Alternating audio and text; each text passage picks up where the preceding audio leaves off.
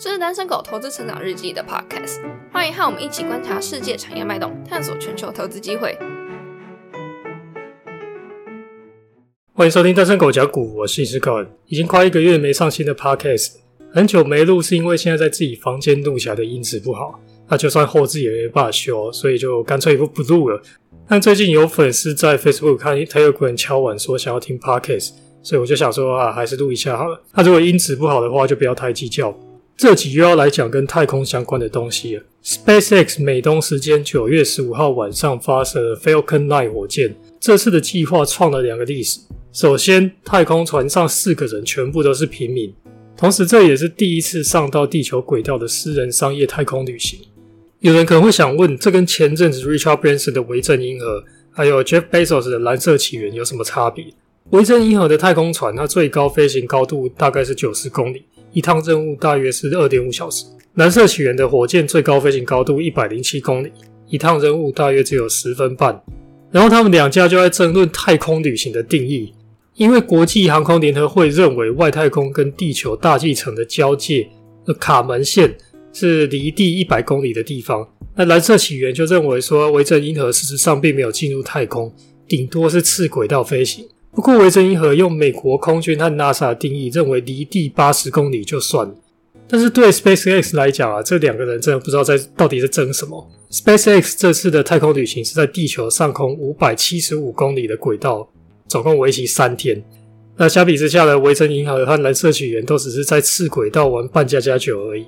SpaceX 这次的任务名字叫 inspiration for，有可能是跟这次任务的队长有关。这次任务的队长 Jerry 是个亿万富豪，他的支付公司名字叫 Shift Four，但是 Inspiration Four 更有可能是在致敬 Fantastic Four，也就是电影《惊奇四超人》的原文名称。《惊奇四超人》这部2005年的科幻电影也是跟太空探险有关。以 Elon Musk 的个性，我猜应该就是学这一部电影没错。Inspiration 中文是灵感、鼓舞跟启发的意思。Elon Musk 说过。世界上有很多糟糕的事情一直在发生，很多问题需要去解决。但是人生不能单单只是在解决一个又一个的悲惨问题。There need to be things that inspire you。应该要有一些事情是能够激励你的，让你早上醒来感到兴奋。不然人生有什么意义呢？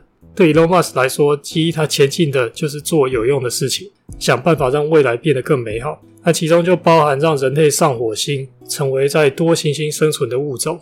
这就是他赌上一切，创办 SpaceX，挑战种种不可能，然后还是能坚持不懈的原因。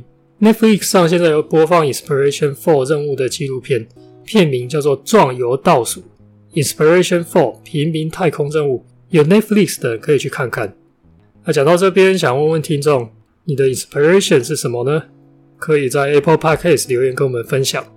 至于我自己的 Inspiration 嘛，对我来说。呃，虽然钱呢对每个人都很重要，没错，但如果单单是赚钱的话，就没什么意思了。金钱是工具，把它当成唯一目标的话，这样的人生就没什么趣味。也因为这样，我在文章或 podcast 会讲比较多 Elon Musk、特斯拉还有 SpaceX 的东西，因为我觉得这些东西比较 inspiring。我没有 Elon Musk 的才能。但如果原本不知道特斯拉或 SpaceX 的年轻人听了这个 podcast 或者看了我的文章以后得到什么启发，或者说家长听了然后跟小孩讲 Elon Musk 激励人心的故事，小孩以后变成像他一样改变世界的人，那我们的网站和 podcast 就会变得很有意义啊。但如果是以投资赚钱的角度来说，涉猎还是要广一点。我自己平常看的东西也蛮多的，只是我常常会觉得说啊，很多东西把它当新闻看看就好。比如最近新的 iPhone 发表会，或者是什么概念股的台厂供应链拿到什么单或掉单之类的，或许是可以从中找到投资机会，但就蛮无聊的，没什么好讲。至少我自己是这么觉得。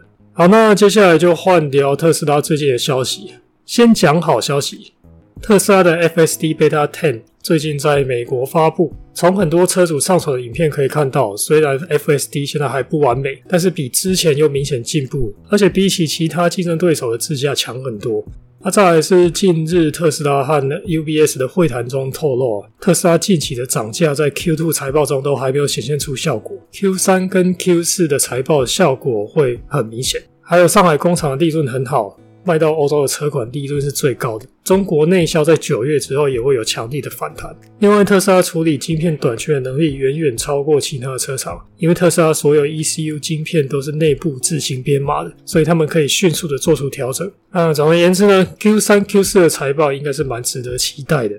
再讲一个不怎么好，但是也不意外的消息：拜登政府最新提出的电动车补贴法案啊，这预计会从明年开始，每台电动车会补助车主七千五百美元。如果电池是在美国制造的，还可以再补贴五百美元。另外也删除了每个车厂补贴二十万台的上限。但是问题来了，在美国有工会的车厂。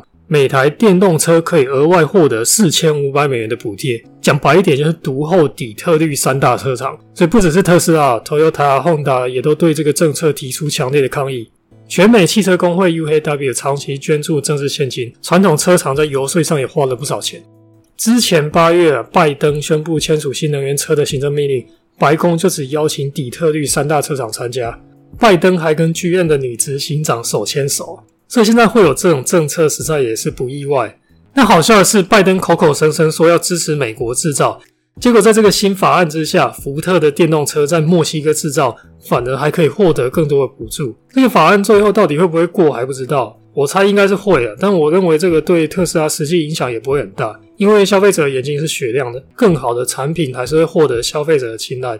而且法案过了的话，买特斯拉可以便宜八千美元，总是比现在还要好。影响比较大应该会是 Toyota 之类的其他传统车厂，因为他们跟底特律车厂比，就有点像是 Android 的手机在比一样，大家都没什么特别的情况下，价格就会是一个很大的考量因素。但是对底特律车厂来说，我认为这种独后的政策长期来讲也不一定是好事。现在美国除了特斯拉以外的，车厂已经落后中国竞争对手了，一直为这些巨婴喝奶。而不是想办法让他们提高竞争力，到最后双方的差距恐怕会越来越大。电动车就先讲到这边，接着来聊聊虾皮啊。虾皮最近动作很多，除了已经在南美洲取得不错的成绩以外，又准备要进军印度跟波兰。印度和欧洲市场都不太好打，毕竟跟东南亚差蛮多的。但是之前虾皮进军南美的时候，我也是这样想。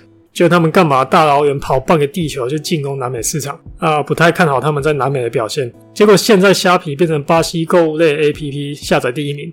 那虾皮还有另外一项业务是我不太看好的，就是餐饮外送。虾皮外送服务现在在印尼、越南等国家都有，但我不是只看外虾皮，而是对外送这个生意都不看好，因为这个生意很难做，要赚钱也很不容易。基本上在各个国家都有很强的竞争对手，而且他们到现在也都不赚钱。但虾皮过去一直都能后发先至，所以我其实也不太敢小看他们。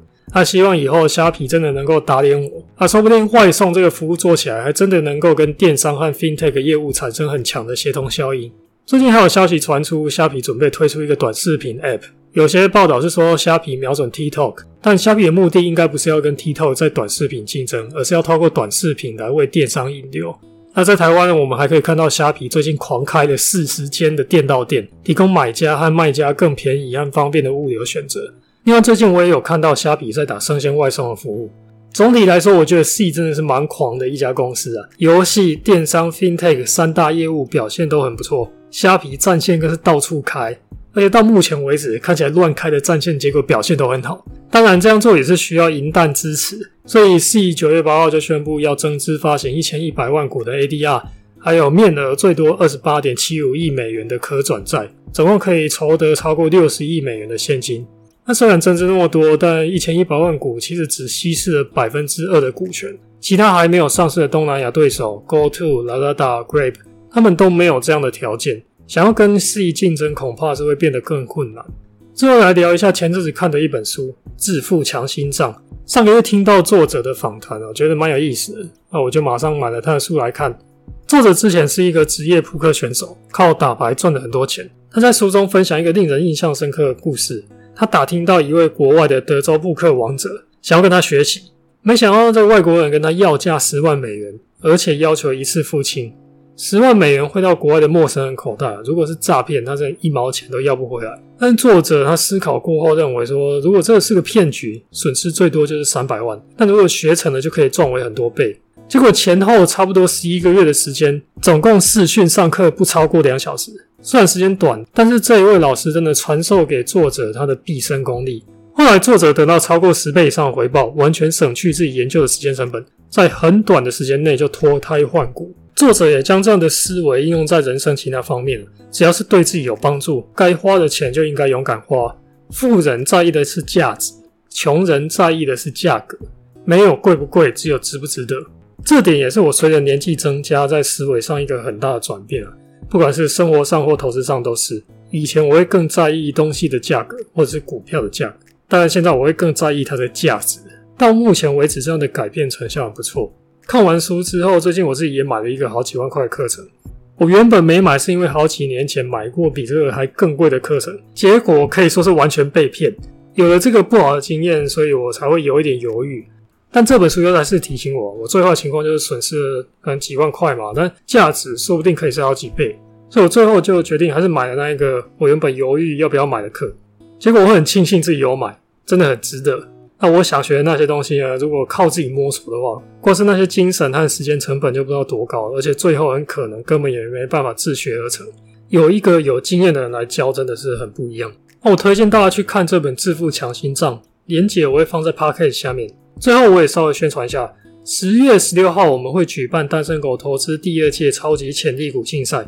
想寻找新的投资点子，或是想要听听专业投资人怎么看投资标的，都欢迎一起来旁听学习。如果有报名单身狗进阶学习社群的人，可以免费来旁听这次的超级潜力股竞赛。那这两个活动链接我都会放在下面，有兴趣的听众可以点进去看看，觉得不错的话，也可以分享给你的亲朋好友。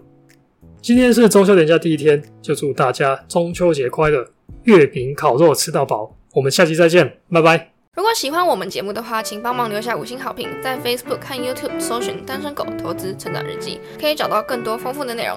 感谢您的收听，我们下期再见。